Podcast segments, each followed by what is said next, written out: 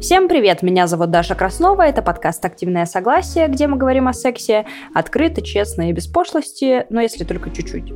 В последнее время все очень часто говорят о чувстве долга.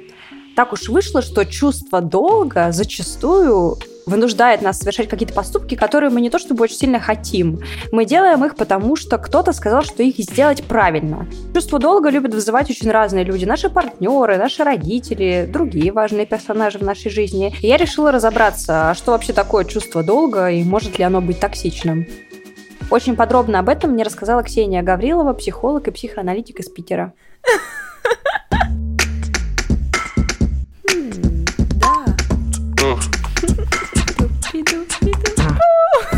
Что? Это секс. Страсть.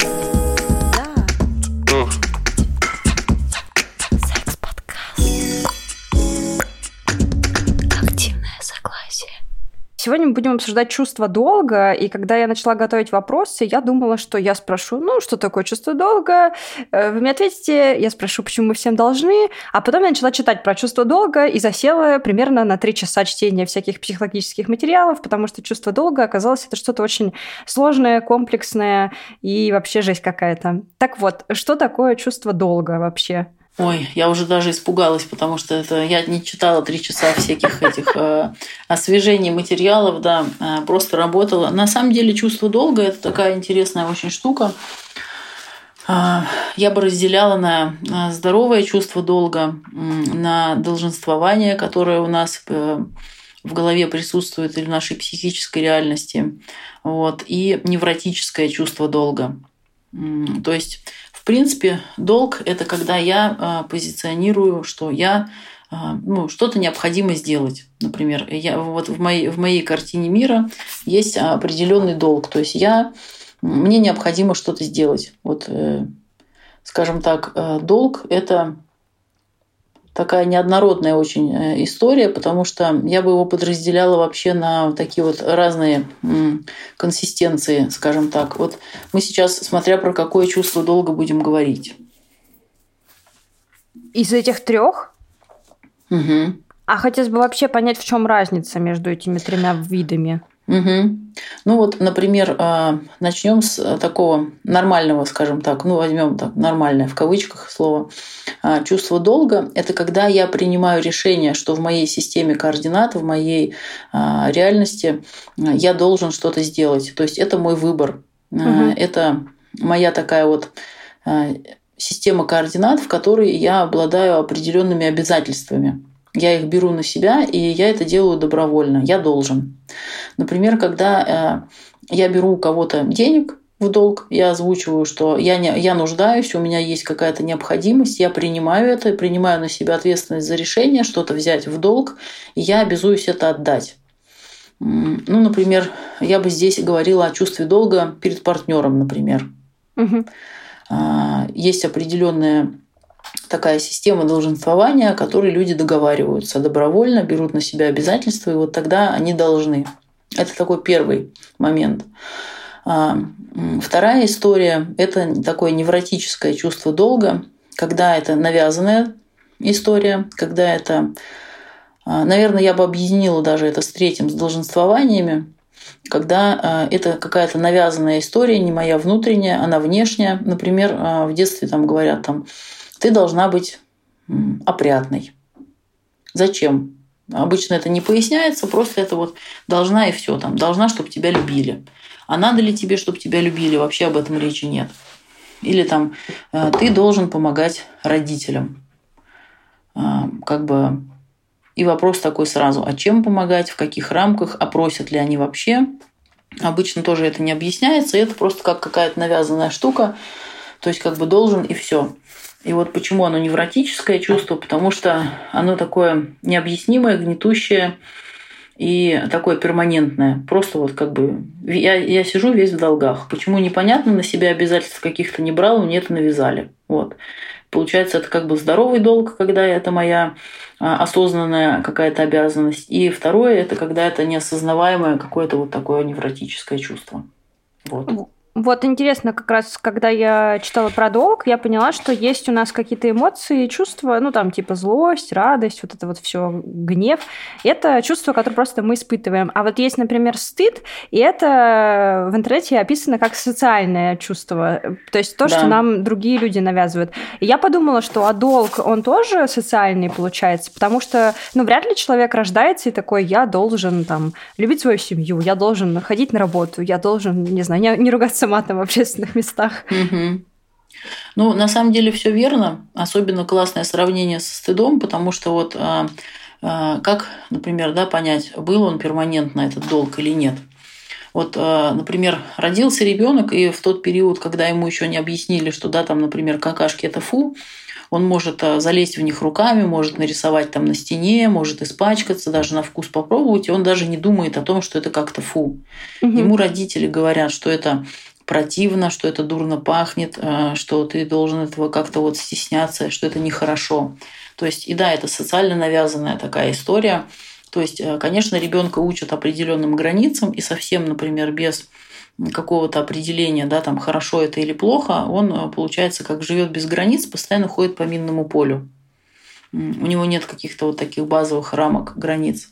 А, и с долгом на самом деле та же самая история – когда а, человек, например, а, вот а, какой, какой долг может быть? Я, я полностью обеспечиваю себя, то есть закрываю свои базовые потребности и так далее. И я испытываю чувство благодарности, например, за то, что мой партнер добровольно что-то для меня делает. Угу. И я на себя беру ответственность. Думаю, что как бы было бы неплохо ему отвечать тем же, потому что у меня есть благодарность. А, и таким образом, я думаю, что в моей системе координат я тоже должен отвечать ему тем же, потому что у нас все-таки ну, отношения какие-то хорошие. Ну, например, а, я утром встаю, варю себе кофе, и тут, например, мой партнер взял, там утром он себе варил кофе и мне тоже сварил. И я думаю, блин, какой классный, я ему благодарна. А, и я понимаю, что он для меня делает что-то хорошее, и у меня рождается чувство благодарности. Я думаю, что я в ответ, например, а, не то чтобы должен, но хочу. Вот угу. хочу для него что-то делать. И вот в моей системе координат у меня появляется такое даже не долженствование больше, а именно желание а, платить ему тем же. Вот. И есть как раз-таки вот навязанные такие штуки, как социальные, когда ты должен например, уважать старших. Почему? Угу. Потому что они лучше знают или больше знают, потому что они дольше жили. Но срок дожития, как бы это, ну, то есть, что уважать за то, что ты не убился, условно, а, там это как, например, объяснять сейчас э, ребенку, что он должен уважать, да, там, например, бабушку, а в его системе ценностей, да, там э, он разбирается в технике, он занимается там, не знаю, компьютерные игры какие-то и так далее, и он не видит каких-то поводов для того, чтобы просто уважать, а, например, она для него вообще ничего не сделала. И получается какая-то навязанная история. То есть, типа, уважай просто потому, что он старший, но он для тебя ничего не сделал, и он не делает в своей жизни ничего, за что бы ты в своей системе ценностей мог бы его уважать осознанно. Вот это, вот это сложный момент, потому что тут мы как будто обсуждаем, что, э, ну, условно, ребенок не понимает, допустим, за что уважать бабушку и как бы вступает в конфликт, но мне кажется, чаще происходит такое, что родители что-то взращивают в нас, и это остается как раз вот этими установками, и мы потом живем. Ну, я сама, например, так живу, что иногда я думаю, иногда я очень сильно переживаю из-за того, что я, например, много чего не сделала дома, э, или там как-то ленюсь, как будто бы там провела выходной без дела, и виню себя за то, что я ничего не, не делала, потому что, условно, мой папа воспитывал меня так, что мы должны в 7 утра в субботу встать, пойти на рынок, убраться, ну и т.д. и т.п. То есть такой военный распорядок дня. И мне кажется, что чаще ты, ну, скорее не конфликтуешь со своим родителем, а смиряешься и Э, вот, ну, да, начинаешь уважать взрослых, э, так сказать, нехотя. Вот, и угу. это самый интересный момент. Вот э, зачем, ну, зачем так в целом люди придумали, что зачем растить детей? Ну, понятно, почему надо объяснять им, там, зачем он должен ходить в школу, да, зачем он должен там есть здоровую еду, окей. Но вот эти вот дополнительные установки, зачем они нужны нашей семье, скажем так? Ну, во-первых, а, я бы тут сказала, что очень многие люди даже не задаются этим вопросом, то есть они как бы живут по накатанной, и старшее поколение, например, если им задавать даже клиенты мои, такие взрослые, старшие в терапии, когда им задаешь некоторые вопросы, они теряются, потому что они не могут ответить, их просто так научили. То есть это, как знаете, из поколения в поколение. Угу. Вот э, там, да, условно, пол надо мыть руками. Почему? О, и как бы человек да. зависает.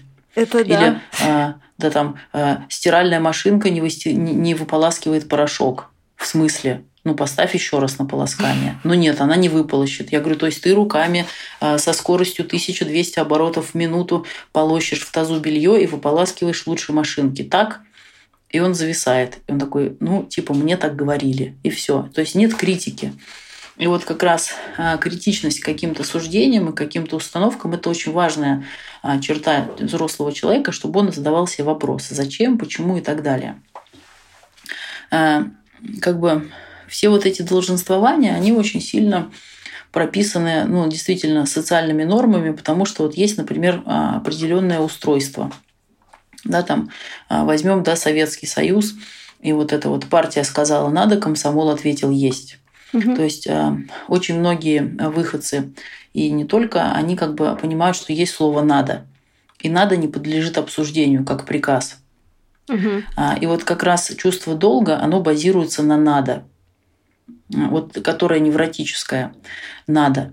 Зачем, а, почему, как бы кто сказал, это, эти вопросы, они очень часто не задаются, и поэтому человек просто вот он по инерции, его как запустили, знаете, инерционная машинка, назад откатываешь, она получила заряд, она пошла вперед.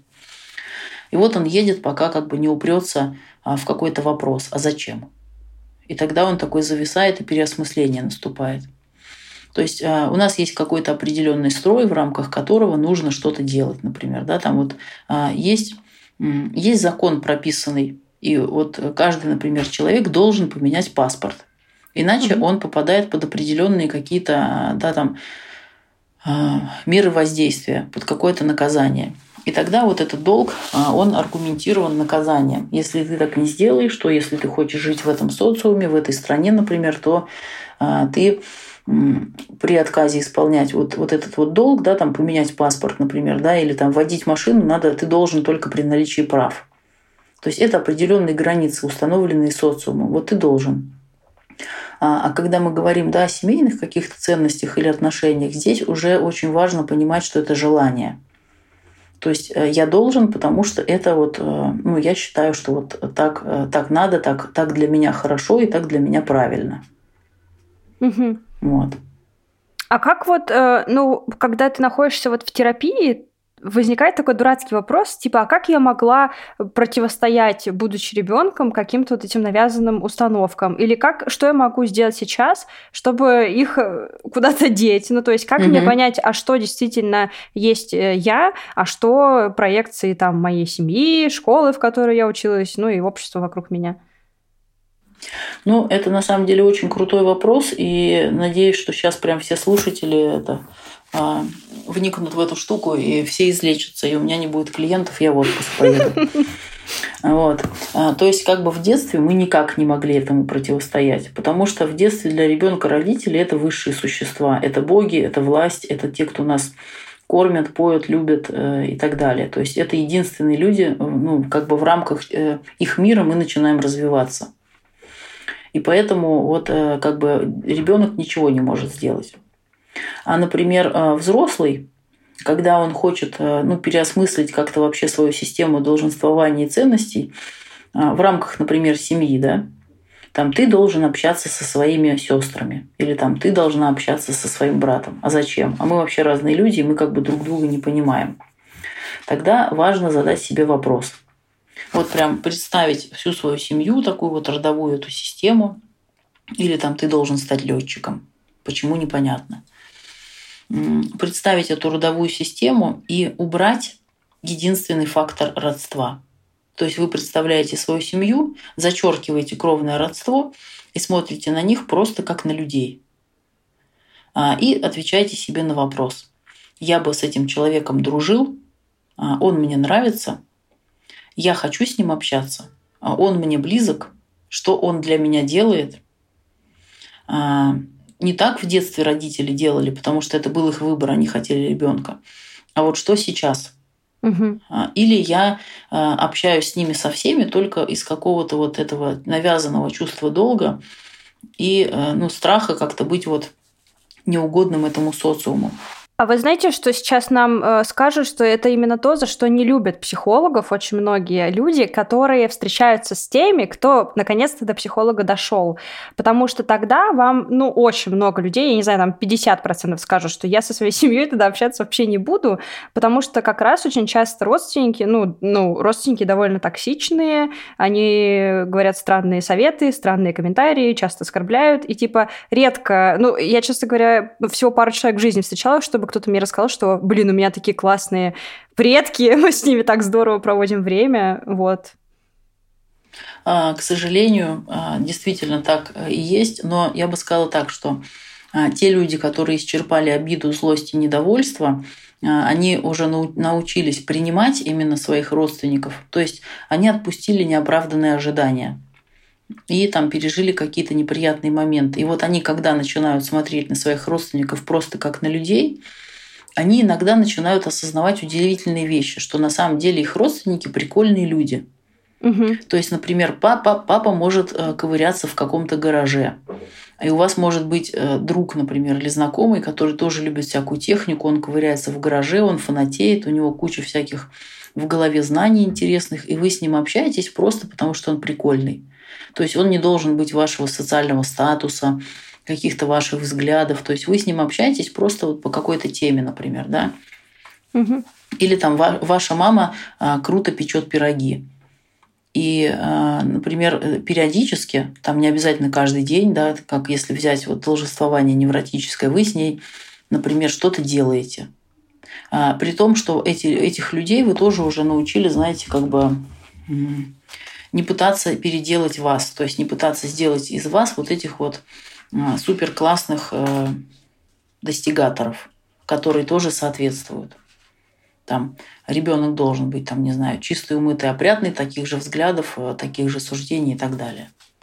Не всегда, я бы так сказала, не всегда, когда люди переходят во взрослую позицию по жизни, они отказываются от родственников. Бывает наоборот, что детские а, какие-то вот обиды, истории исчерпаны, и тогда мы смотрим на них просто как на людей. Угу. Вот смотрите, очень многие семьи, и моя в том числе, э, родители, точнее, говорят своим детям, что раз ты живешь в моем доме, я тебя воспитывала, кормила, значит, ты делай то, что я тебе сказала. И я думала, что я когда была подростком, я была наивная, мне казалось, что 18 лет это ровно заканчивается. Но нет. Оказалось, что мама знает, э, где мне учиться, с кем мне жить, как мне жить, в какой квартире мне жить. И, в общем, э, мне как раз пришлось очень сильно сильно обрубить наш контакт, чтобы, ну, потому что мне как-то не хотелось. Э, при том, что до 18 лет я соблюдала все ее правила, а потом мне показалось, что это как-то странно. А почему так происходит и вообще насколько это корректно? Потому что нас слушают взрослые люди, нас слушают мамы, и, скорее всего, все равно в нас прорываются наши вот эти... Я иногда даже боюсь, что во мне, например, прорывается токсичность моей семьи. Ну, то есть э, так и хочется кому-то сказать, что типа я взрослая, значит, я права. Угу, угу. А, ну, дело-то в том, что как бы а, история такая, что, во-первых, все, ну, никто не идеален. И вот, например, когда а, двое строят семью, слава богу, если они, в принципе, пришли к тому, что они не занимаются перетягиванием каната, типа будет как у меня дома было, или там нет, будет как у меня дома было.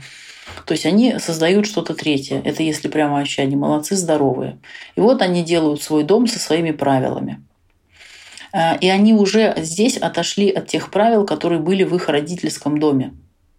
То есть они не просто, знаете, взяли такие, два человека встретились, и айда транслировать, что было у них там а, в доме мамы с папой. То есть они уже как бы переформировали всю эту историю и сделали что-то свое. Значит, у них уже есть опыт и понимание. Это мы говорим о каких-то тоже в кавычках нормальных классных родителях, что э, быть с чем-то несогласным и переделывать под себя – это окей. И вот они родили ребенка, растят его, растят, и они имеют право, а, имеют право предъявлять определенные требования, чтобы, например, да, там, он ночью там не слушал громко музыку, потому что они спят, это мешает их комфорту. Угу. Или там, например, чтобы он там, не знаю, дома там а, не устраивал тусовки, потому что это их квартира. И по большому счету, как бы осознанные родители понимают, что вот пока ты живешь с нами, например, да, там ты соблюдаешь какие-то наши определенные правила, и они уже уважают своего ребенка, они понимают, что они растят личность, что они не просто как бы вот форматируют под себя какого-то человека, а что они, а, скажем, их задача его адаптировать, его дорастить, чтобы он смог а, отвалиться и сам уже там устанавливать свои правила.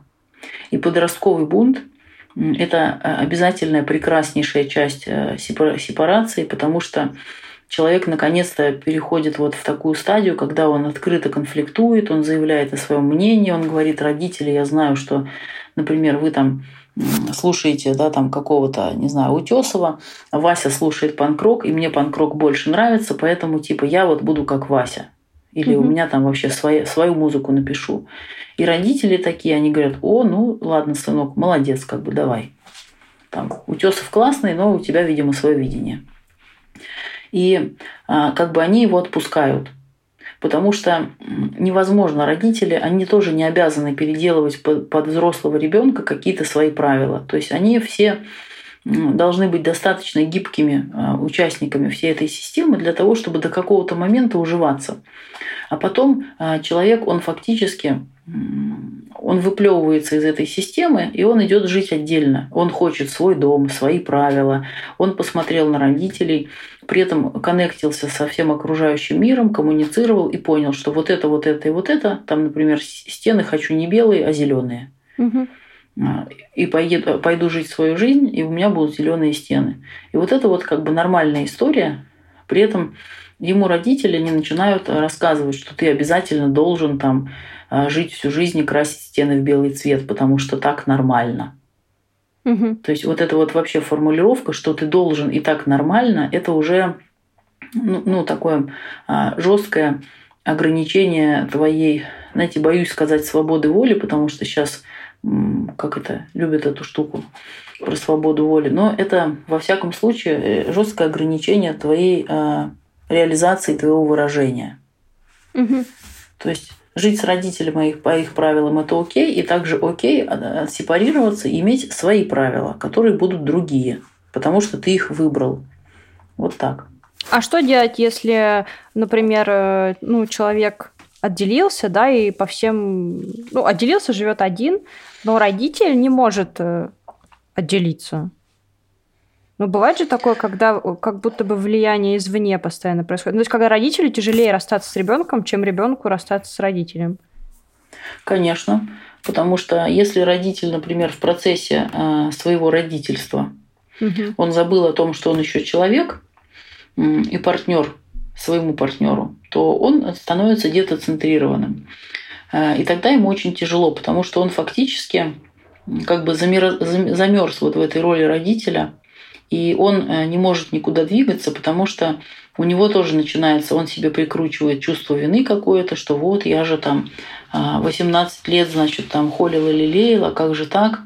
Во-первых, он думает, что он еще должен и ответственен, и он не принимает тот факт, что ребенок взрослый. И потом ему еще очень обидно за то, что ты же был маленький, ты во мне нуждался, я тебе вот попу вытирал, фактически там тебя мыл и кормил с ложечки – а ты теперь уходишь. Угу. То есть, э, например, в лакановском анализе был такой французский психоаналитик Жак Лакан, и он произносил одну крут, крутейшую фразу «не присваивай то, что родила». О. Да, то есть родитель не имеет права присваивать себе то, что он э, рождает. Он, он просто дает жизнь другому новому свободному человеку. И э, есть очень жесткий кризис, называется кризис опустевшего гнезда, когда родители переживают э, тяжелый момент, когда дети упорхнули. То есть вот они, два родителя сошлись, начали там что-то строить, э, у них родился ребенок, и они стали детоцентрированной семьей, то есть ребенок в центре. И они начали посвящать ему там все свободное время, на них тоже начали давить вот эти вот их должествования – типа ты должен быть хорошим родителем, у тебя должен быть успешный ребенок. Они угу. себе все это напридумали, потому что они как бы ну, не анализировали вообще от того, что надо им. Ну, может, им надо, чтобы он просто был счастливый. А там, например, богатый или не богатый, умный, не умный, это уже другой вопрос. Вот. И как бы они так долго находились в позиции родителей, некоторые, например, даже дома называют, ну что, отец? Или ну что, мать, пойдем в магазин. Угу. Вот. Или ну что, папуля, там, пойдем куда-нибудь. То есть они как бы забывают о том, что они партнеры, и в тот момент, когда ребенок уходит из этого гнезда, они смотрят друг на друга и думают, э, вот черт, а что это человек рядом со мной? Мы же типа уже, как это, 20 лет как были родители, а тут у нас ребенок исчез, и что нам вместе делать? Заводить ну, нового ребенка. Конечно, да, что не дай бог разведемся, еще надо еще ребенка родить. Да, так все и делают. Ой, слава богу, что нет. Ну, в общем, да, многие, правда. А, абсолютно правда. То есть, э, как бы важно людям э, в течение жизни несколько раз вообще переформатировать и пересматривать свои увлечения, свои направления, движения в семье, э, развиваться. И, и тогда эта семья будет, ну, как бы не дисфункциональной. То есть не какой-то там, например, типа папа работает, мама сидит дома, потом ребенок вырос, а они смотрят друг на друга и думают, блин, как мне теперь с этим жить? И начинают задолбывать ребенка как раз. Угу. Вот скажите, что дети должны своим родителям и что родители должны своим детям? Потому что это такой сложный вопрос, который, на который фиг найдешь ответ. А, на самом деле все а, просто. Вот если, если взять, да, вот э, представим мы, а, например, родителя, у которого родился ребенок. Вот как вы думаете, что он должен делать? Кормить, одевать, воспитывать, любить. Что я забыла вот. об этом. Да. То есть вот родитель, он должен, на самом деле, он должен развивать, растить этого ребенка, давать ему вот как раз-таки те э, эмоциональные привязанности, тот контакт, то жизнеобеспечение, которое даст ребенку возможность хорошо адаптироваться, вырасти, развиться и уйти в свою жизнь. То есть вот как раз-таки любить, принимать, безусловно, поддерживать. То есть просто вот как бы э, представьте, что у вас растет цветочек, и вы за ним ухаживаете. А, ну, у розы, например, тоже бывают колючки, она тоже может быть мерзкая, как ребенок там в разные свои возрастные кризисы. Угу. Но вы за ней ухаживаете, например, да, а потом вы ее высаживаете, и она растет уже там как угодно. Вот. А, ну, сравнение, конечно, так себе, потому что всем может захочется сказать, что вот, а как же так, роза же умрет, если ее потом не поливать. Но ребенок все-таки не роза, то есть вы его вырастили до определенного момента, вы ему дали что-то, причем в основном ребенок он что делает? Он учится, а, например, в ранние свои периоды на игре. Вот до школы ребенок он через логику вообще не развивается, потому что есть разные моменты ну, психоэмоционального развития, и в том числе физиология, она говорит о том, что да, ребенка там до 7 лет не надо, например, там водить срочно на все развивайки, курсы английского, там, э, математика там, с трех лет и так далее. Нет, он смотрит и играет «расскажи и покажи», например. Вот, и там у него какие-то вот э, абсолютно совсем иные способы развития. То есть он не воспринимает через логику, он э, через игру, например, обучается. И э, фактически многие родители, они об этом не задумываются, они начинают ребенка пичкать правилами сразу. А, а ребенок, он на самом деле смотрит очень многое через родителей, он на самом деле является зеркалом, и когда мы просто живем по нашим определенным правилам, мы их соблюдаем систематически, четко, регулярно, мы это проговариваем периодически ребенку. Он это впитывает, он понимает, и он видит, как жили его родители.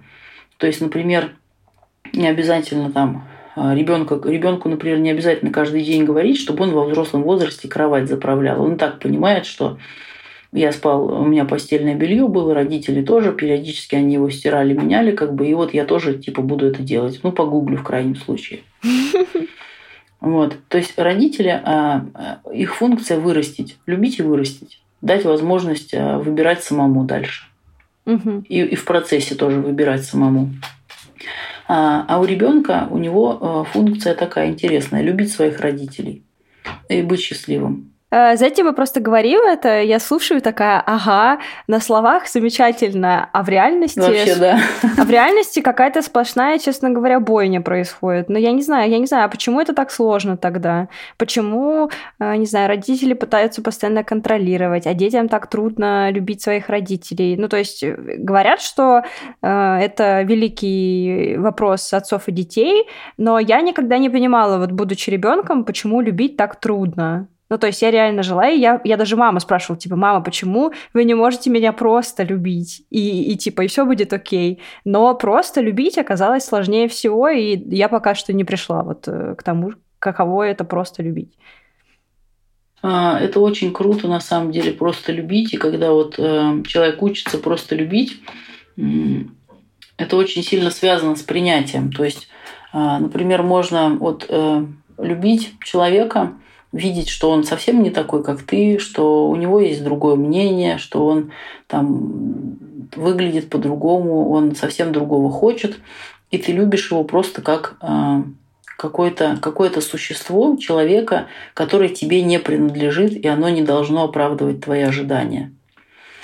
То есть это просто вот, как знаете, я всегда клиентам тоже говорю, это вот, например, когда смотрим видео, да, там какая-нибудь типа Wild Planet, например, там они берут mm-hmm. тиг, тигр растили, там взяли его тигренком и растили, значит, а потом они все там эти тигриные воспитатели собираются, значит, кружочком и отпускают его в дикую природу, и там кто-то плачет, кто-то ему ручкой машет.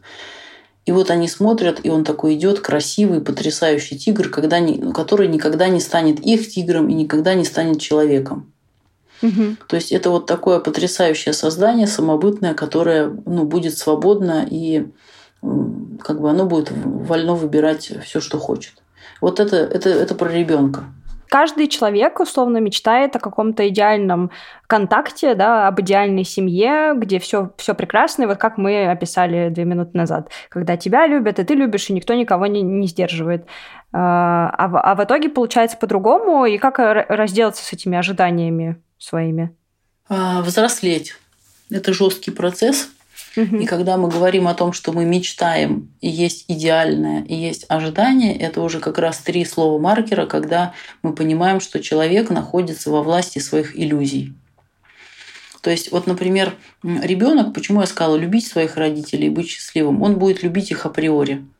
А даже дети алкоголиков и наркоманов, которые их бросают, которые никогда даже не выходят с ними на связь, они все равно их любят они по ним тоскуют, и у них всегда есть вот это вот ощущение, что где-то есть мама или где-то есть папа, даже если они сами себе это не признают. То есть ребенок, он уже будет любить своих родителей.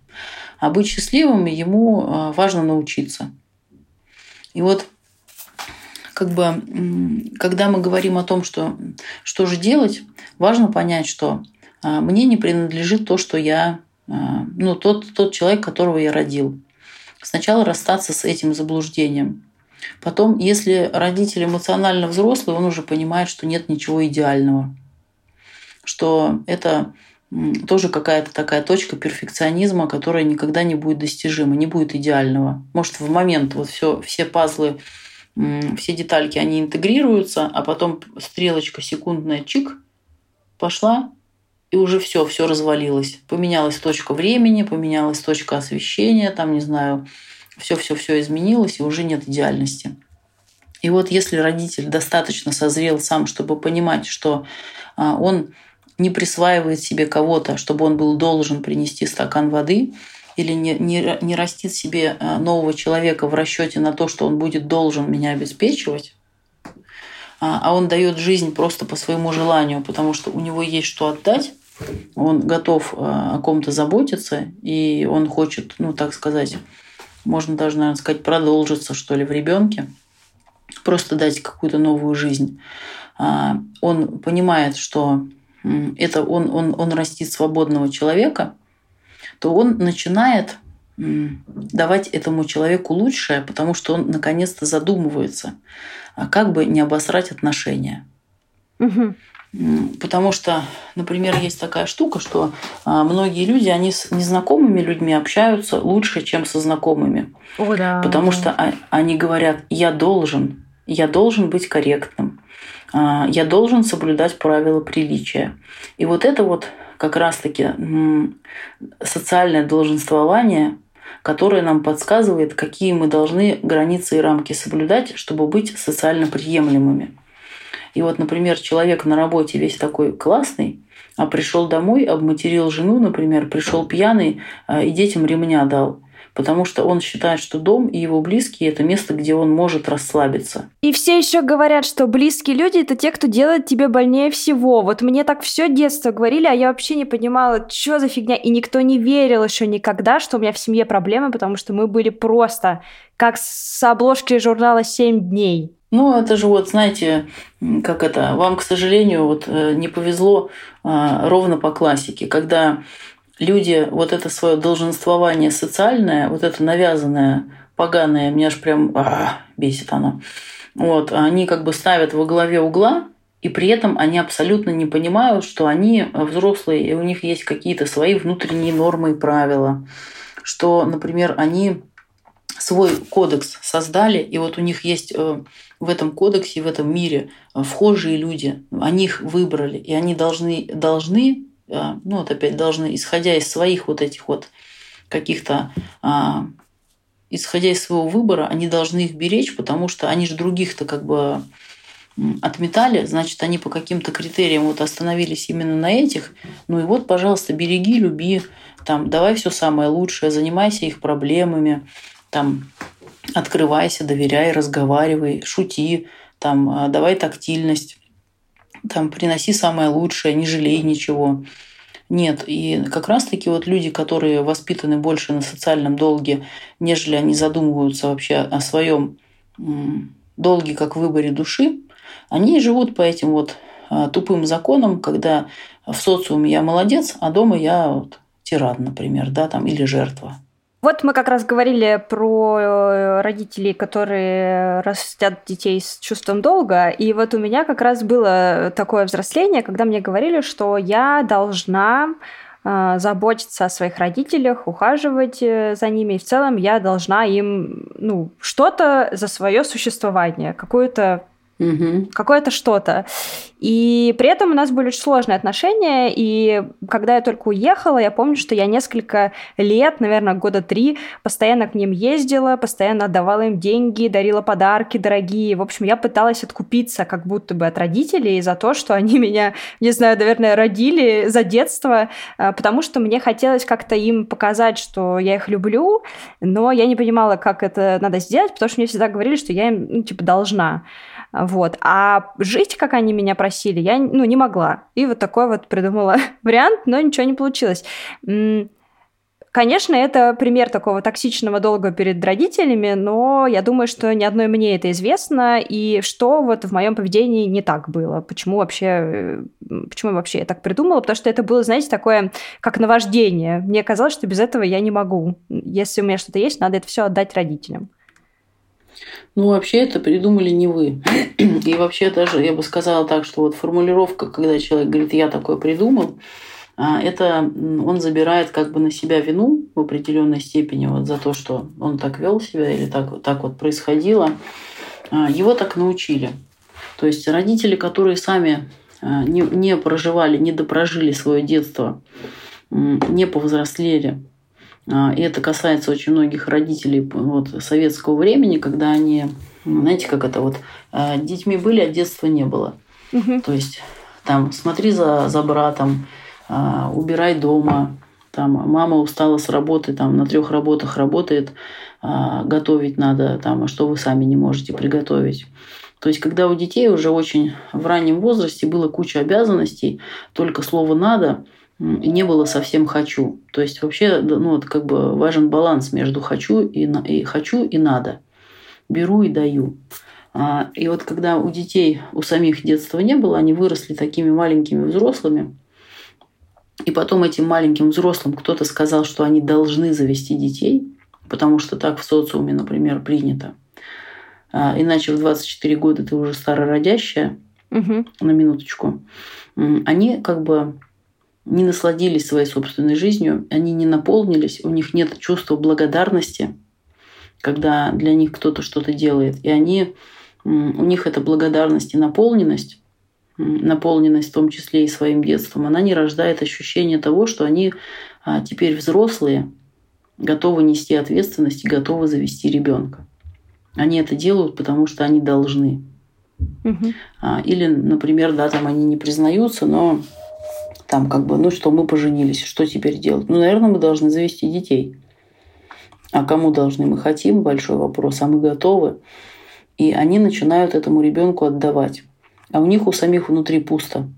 Mm-hmm. То есть вот они работают, например, борются там за выживание, и они не умеют фокус свой распределять да, на то, чтобы и работать, и вот с каким-то э, жизненным геморроем разбираться. И при этом они не испытывают, знаете, такого детского «хочу на ручки, как меня, как меня достала эта жизнь, хоть, хоть бы меня кто-нибудь пожалел, за меня бы кто работать пошел». Они заводят этого ребенка, и он только им добавляет нагрузки, потому что дети – это всегда добавление нагрузки как бы, ну, невозможно поверить, знаете, это как вот можно просто проверить. А, представьте, что у вас дома живет инвалид неходячий, который сам не ест. Добавит вам это нагрузки. Вот то же самое с ребенком. Конечно, он добавит огромное количество, но просто он не инвалид, он будет еще и, например, а, радовать, расти, саморазвиваться, да, там, то есть я не говорю сейчас ни в коем разе, да, там а, никак не ущемляю, да, там деток с, с особенностями развития.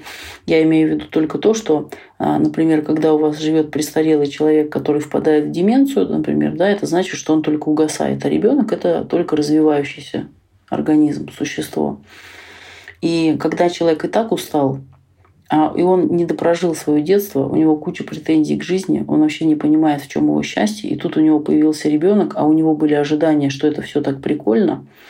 А тут, оказывается, какашками пахнет, все кричит, и надо еще денег зарабатывать. Он а, ощущает себя уставшим, и он тогда и предъявляет, да я для тебя работал, да mm-hmm. я, чтобы тебя прокормить. То есть он не понимает, что, например, да, там, я хочу спортивную фигуру, значит, я иду в спортзал, и я терплю вот эти вот все неудобства, занимаюсь спортом, рано встаю, трачу деньги, там как-то корректирую питание. Это мой осознанный выбор, потому что я хочу получить результат, классное тело. Да? А, и также, например, если я хочу получить счастливого ребенка, то я понимаю, что у меня будет куча всяких ограничений, куча всяких приколюх, я должен вкладываться в это, в том числе там и эмоциональные, и финансовые. Это мой выбор, я уже так решил. И я несу ответственность. И для кого-то, для эмоционально незрелых родителей, эта ответственность, она оказывается слишком тяжела, потому что они начинают в итоге предъявлять претензии своему ребенку. И он видит, что родителям тяжело. И он думает, а, а если бы меня не было, может, моим родителям было бы легче. И вот тогда он как бы пытается им компенсировать вот эти затраты. Время, время, деньги. Он как бы хочет сказать, любите меня, пожалуйста, просто так. Давайте я вам все верну, что вы мне дали, и вы меня будете просто любить. А, и даже если он им вернет в денежном эквиваленте и в эквиваленте внимания еще больше, он просто любви от них не получит все равно, что бы он ни сделал. Потому что, чтобы просто любить, нужно это уметь делать. Вот. Угу. Вот э, вы хорошо сказали, там был такой момент, когда сказали, что и, и, чувство долга часто вызывает чувство вины. Почему да. так происходит? А, потому что если человек не делает что-то, что он считает, что он должен, автоматически, например, в социуме за это есть наказание. Например, ты должен придерживаться правил дорожного движения. Если ты их нарушаешь, ты получаешь штраф. А, это страх наказания. То есть э, есть какие-то рамки, которые да, там, влекут за собой а, наказание, если мы их нарушаем. А, если мы нарушаем какой-то внутренний свой кодекс, то мы испытываем чувство вины. Вина, например, это когда мы нарушаем свой внутренний кодекс. Вот, э, а страх наказания – это когда мы нарушаем какие-то правила чужие, и мы боимся, что нас поймают за руку, например, и накажут. Ну вот, например, да, э, ребенок думает, там а, у родителей воровать нельзя, это плохо. Вот он прям уверен, что это для него плохо, что это как-то вот, ну, разрушает, что это вот плохо для его семьи, это нечестно, некрасиво, он родителей любит. И вот он, например, у родителей деньги украл на что-то, и он прям чувствует себя виноватым. Его это изнутри гложет, у него вина. А, например, в магазине он считает, что жвачку украсть. Ну, его поймают за руку, короче говоря, отругают. Жвачка все равно недорогая, в тюрьму не посадят. И он такой думает, ну, главное не спалиться. Угу. И он вины не испытывает, у него есть страх наказания. И вот а, очень важно людям у себя различать вину и страх наказания. Потому что если мы нарушаем какие-то социальные долженствования, которые они а, не являются нашими внутренними, то мы можем не испытывать чувство вины. То есть важно спрашивать, это мой внутренний какой-то долг, который я для себя принял, и он является моим добровольным решением? Нет. А почему я тогда должен чувствовать себя виноватым?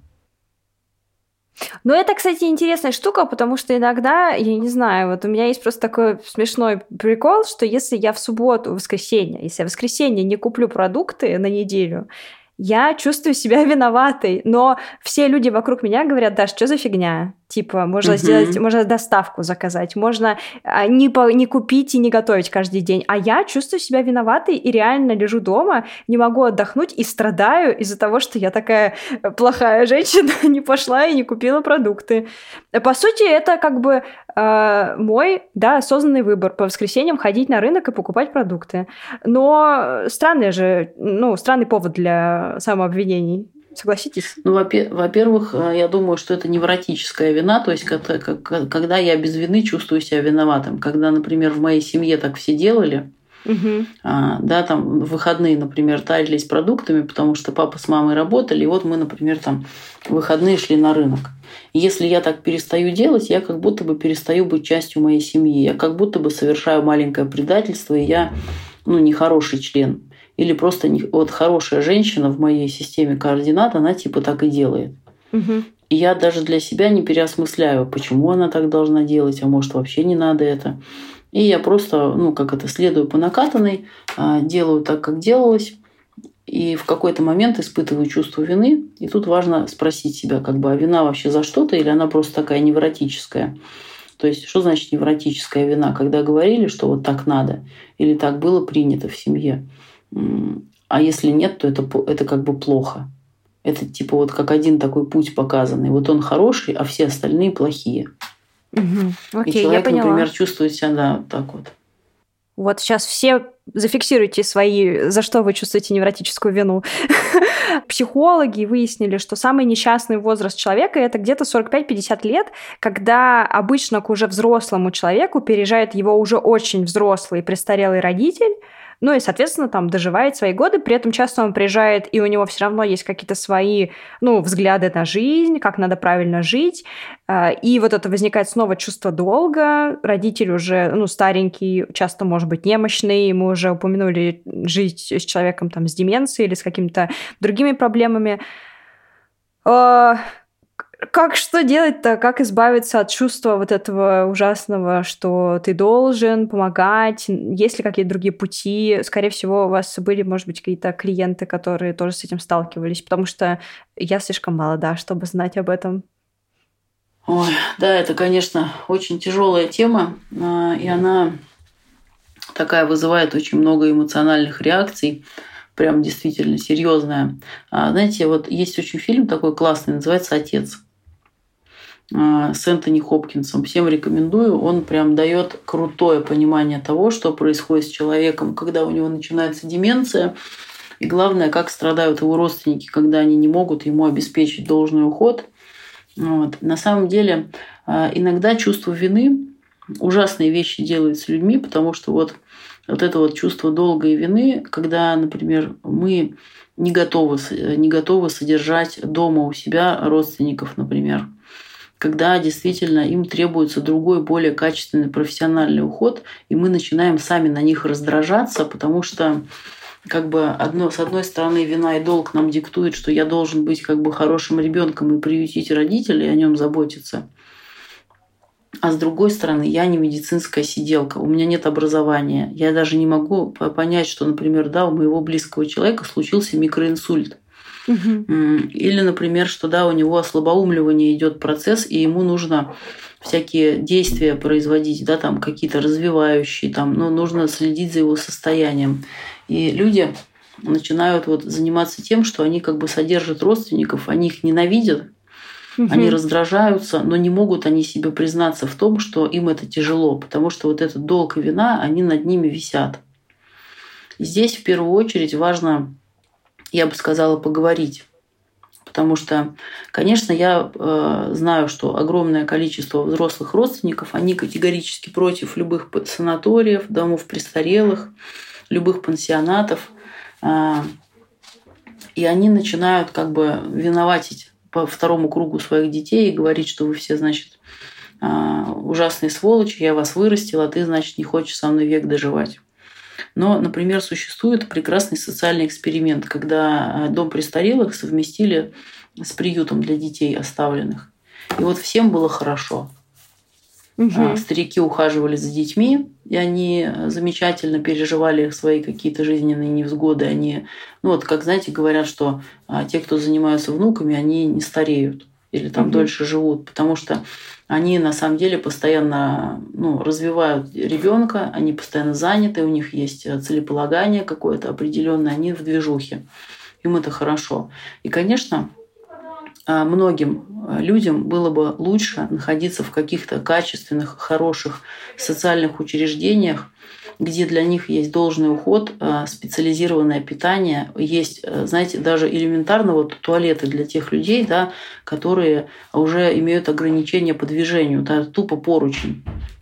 Какая бы невротическая вина ни была, да, но если у человека уже есть ограничения, ему нужна специальная кровать с матрасом против пролежней, например. Ему нужен уход, ему нужна тревожная кнопка, ему нужен специальный туалет, ему нужен удобный душ, где ему не надо поднимать ноги высоко. И если абстрагироваться от своей вины и думать именно в контексте ухода за тем человеком, которому плохо, а, зачастую получается так, что ему будет лучше в каком-то учреждении, и тогда остается только деньги зарабатывать на это учреждение и регулярно, например, навещать его, гулять, брать на выходные, там как-то еще взаимодействовать. Там будут у него другие пенсионеры, например, да, там компания, а, своя какая-то сиделка.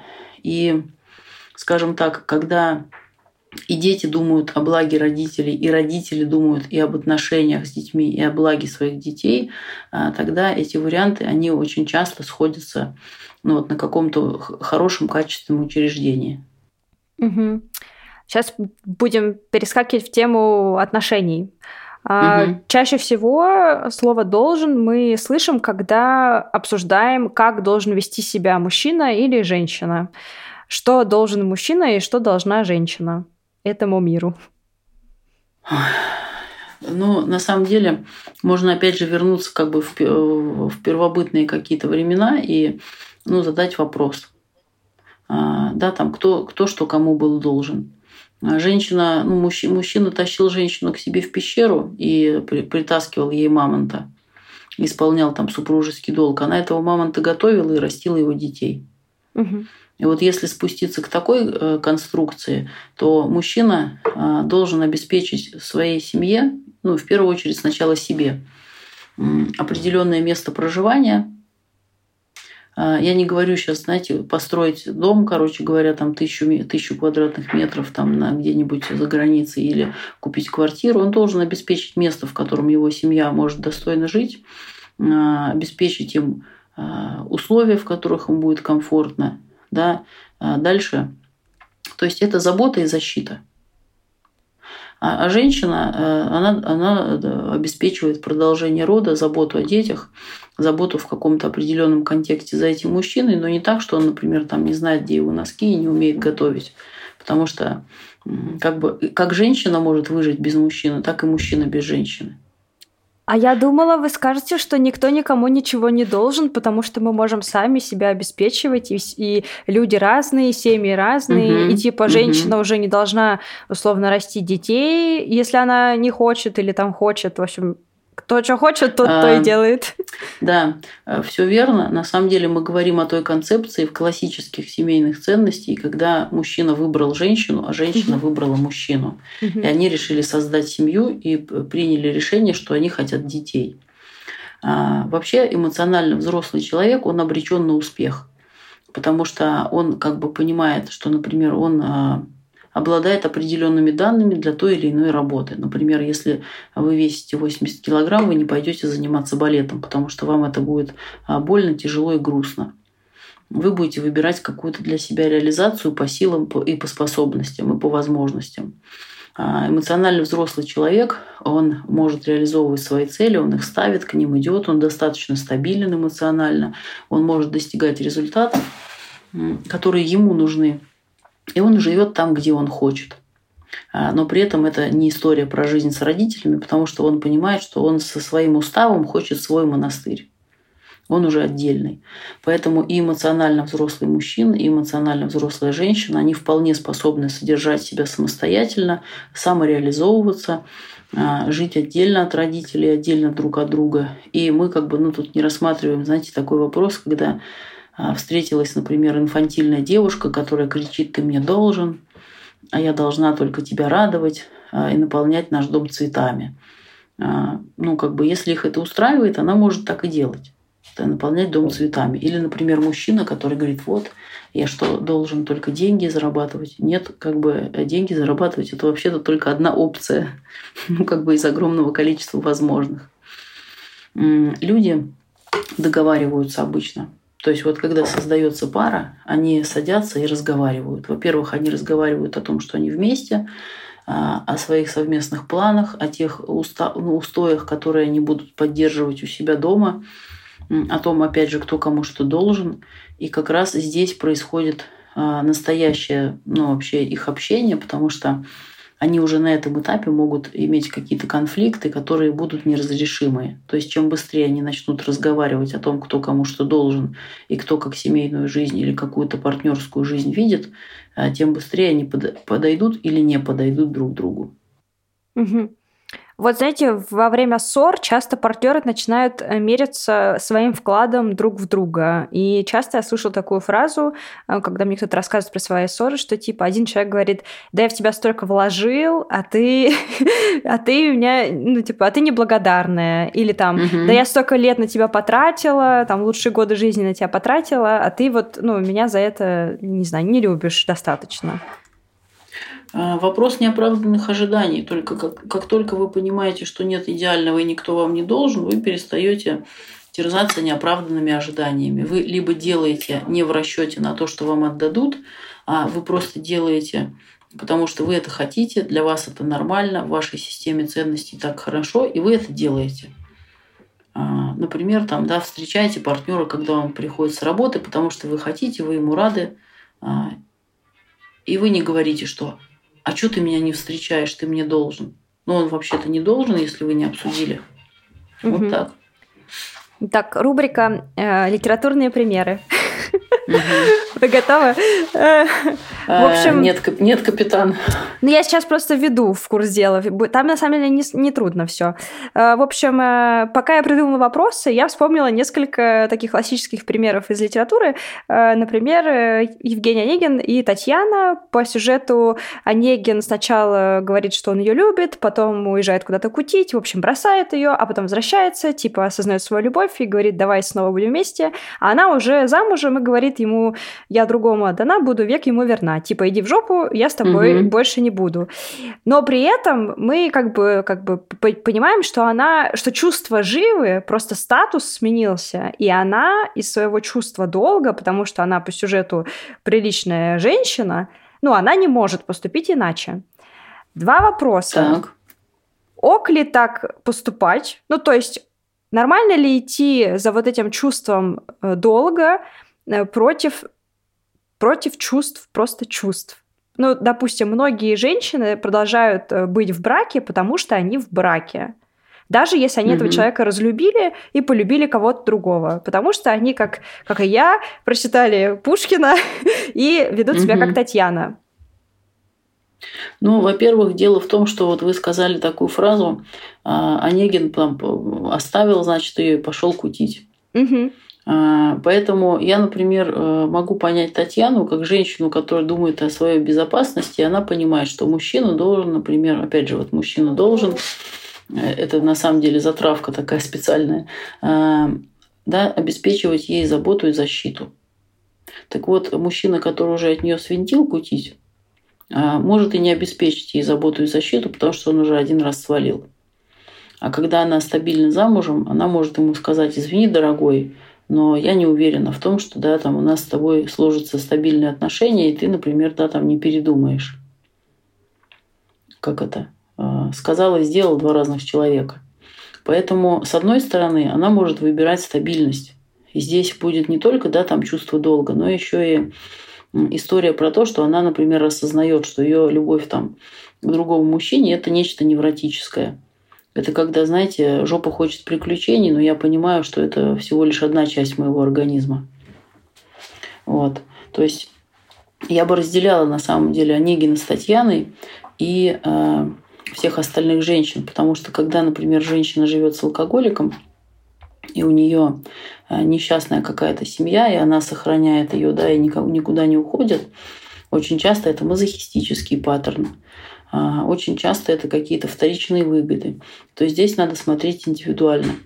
А, важно понимать, что вы вообще следуете за своими желаниями в жизни, что эти желания, они, ну, как бы, куда они вас могут привести. То есть э, на то, например, сейчас мы и работаем с психологами, я имею в виду население, для того, чтобы вообще понимать, чего я хочу и где чувство долга. Вот так. Угу.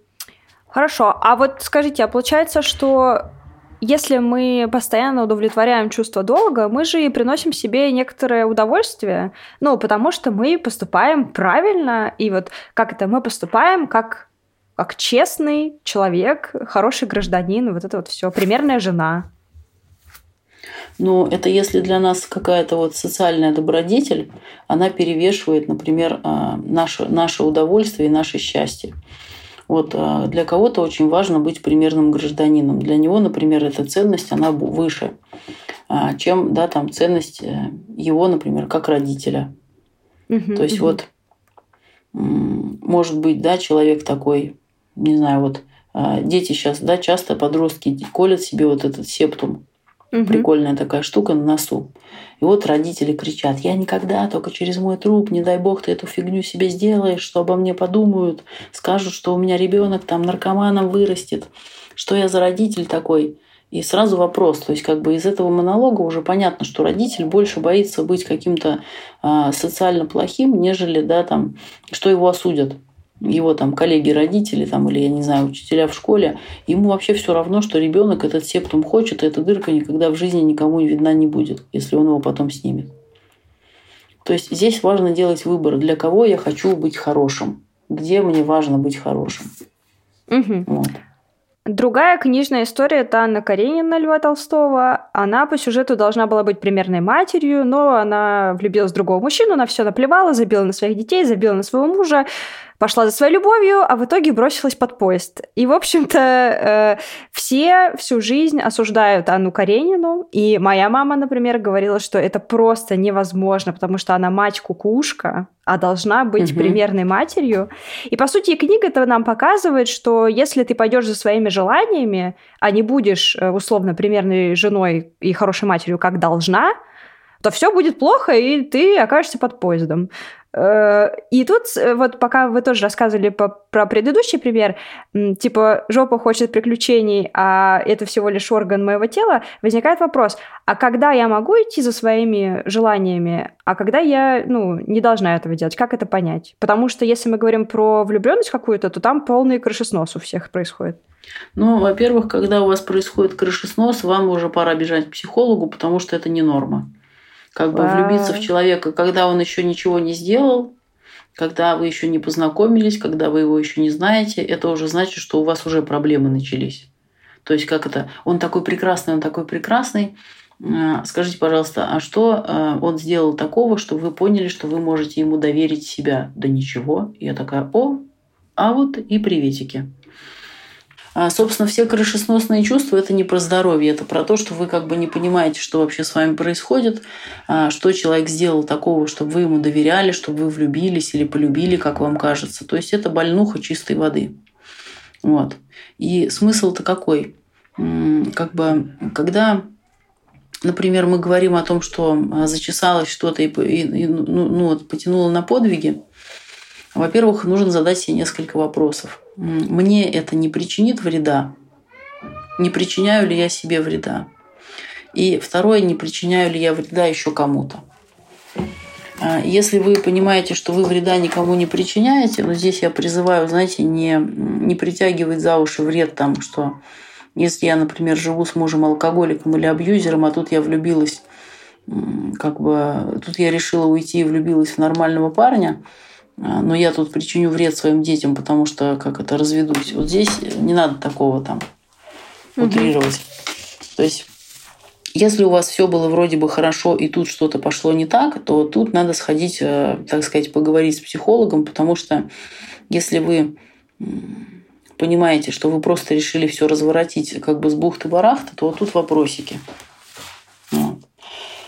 А, я бы даже не стала отвечать про Каренину, потому что Каренина, она заслуживает на самом деле отдельного разбора, потому что у нее очень много там внутренних терзаний. И вопрос большой, насколько она была счастлива в своей семье, вот та этот... ли это жизнь, которую она хотела. Вот этот момент, что обычно, если ты вдруг влюбляешься, и у тебя супер эмоции, это значит, что, ну, чаще всего это значит, что ты был по какой-то причине несчастлив до. А важно очень понимать, что человек должен, ну вот самому себе должен заниматься регуляцией, саморегуляцией на протяжении а, всего процесса своей жизни, то есть задавать себе вопрос, а как мне, хорошо мне, плохо мне, устал я, нравится мне эта семья, там, да, еще что-то. И очень часто бывает так, что не нравится. А не нравится почему? А может, какие-то неоправданные ожидания, а может, обида, а может, непроработанные детские штуки. А может быть, я просто устал, как бы и хочу в отпуск, и поэтому капризничаю и думаю, что меня все задолбало, а на самом деле не так все и плохо. То есть э, постоянно заниматься как бы собой и задавать себе много вопросов. Вот. И тогда а, можно как раз-таки избежать, знаете, накопленного какого-то негатива, а потом, значит, а, условно, там прошла красотка с томным взглядом, и я побежал за ней, потому что я понял, что жена меня задолбала, и дети тоже, а вот она вообще мечта моей жизни. Жил-жил, как бы до этого просто устал, а тут вдруг понял. Нет, просто нашел, а, ну, как бы, какую-то возможную легкую разрядку. Угу. Так, ну и последний, наверное, вопрос. Э, может ли чувство долга быть манипуляцией? Как понять, когда чувство долга – это светлое, прекрасное чувство долга? Угу. Может чувство долга быть манипуляцией, и даже в огромном количестве случаев это манипуляция, будь то а, например, манипуляция какая-нибудь пост в Инстаграме, да, каждый родитель, каждый хороший родитель там должен, обязан это знать. И вот вы уже понимаете, что если вы считаете себя хорошим родителем, а важно быть хорошим родителем, то вы обязаны это знать. И вот эта манипуляция, что вы а, ну, как бы должны или обязаны это знать. Каждая хорошая хозяйка должна иметь на своей кухне. Если я хорошая хозяйка, я должна. На самом деле маркетинг и реклама, а, средства массовой информации, они построены, опять же, на манипуляциях вот этих чувством долга и вины. А, если вы понимаете, что в вашу систему ценностей входит вот это вот а, понятие, если вот этот долг вы как бы вы его взяли, это ваше осознанное решение. Я принимаю то, что я это должен, окей, я вот мне, мне это подходит. Тогда это в вашей системе ценностей и координат, тогда можно приписывать себе. Как бы я желаю этот, этот долг, он является моим желанием. Я беру на себя обязательства по своей воле. Вот тогда это окей. А если вы из страха или из чувства вины, или из, э, а, опять же, страха не оправдать ожидания или получить негативную оценку, начинаете соответствовать каким-то требованиям, которые не являются для вас внутренними, вот это вот э, такой невротический вариант. Друзья мои, дорогие слушатели, я надеюсь, что вы поняли, что эта серия была сделана для того, чтобы в конце вы задали себе несколько вопросов. А мои поступки — это мои поступки? Или мне кто-то сказал, что их нужно сделать?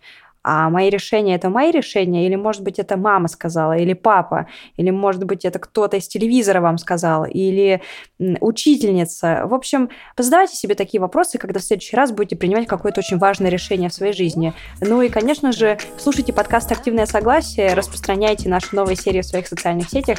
Всем удачи, всем пока. Встретимся в следующий понедельник.